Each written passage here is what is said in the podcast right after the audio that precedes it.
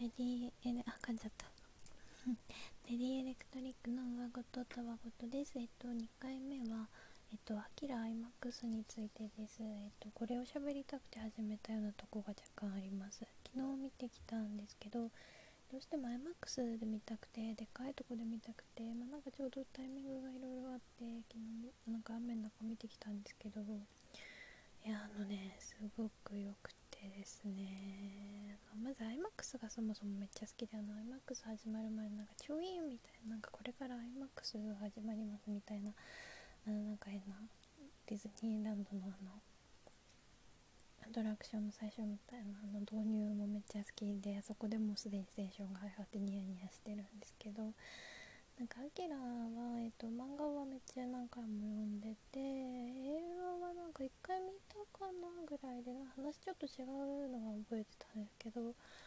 あんまり覚えてなかったんで久しぶりに見てもまずもうあのネオ東京のなんか若干こう昭和っぽい感じが同居しててでもなんかもうほんと色彩とかかっこいいし、まあ、大友先生のねなんか美意識みたいのが本当に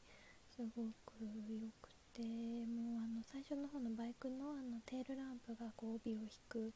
やつとかもねすごいいいし。でもなんか何がいいってその色彩とかあのもうやっぱ iMAX なんで音響があっちからもこっちからも聞こえるんだけどそのなんかその全部かっこいいのになんかどう見てもキャラの目の光の白がさ修正ペンでこうグリグリって書いたみたいな感じなの。すごくそれが良くて古いアニメだなって感じがすごく良かったですね。うんなんかねそのなんか途中で音が消えるところがあるんですけどもうなんか真空みたいになってそうそうその真空のショーみたいな感じを表すためにバッて音が消えるんだけどすごい鳥肌立っちゃって息止めちゃってなんか。私も真空の中にいるみたいになっちゃってすごい良かったですねそうなんかいやなんか大友先生の作品の面白いのは結構なんか主人公とか女の子のために何でもやっちゃうバカが多いのに女の子が肝心の女の子が全然可愛くないっていうのが 面白くてなんか映画版のアキラとのかおりちゃん哲夫のガールフレンドのかおりちゃんはあの漫画版とはちょっと違うあの立ち位置になるんですけどでちょっと存在感も薄いんだけどなんかめっちゃボコボコにされるとこがあってその後しばらくなんかめっちゃボコボコにされた顔のまんまですごいかわいそうそんな顔させるヒロインにみたいななんかそう金田がめっちゃ追っかけるケイちゃんも一応美人っていうこと設定には載ってるんだけどなんか美人みたいなそ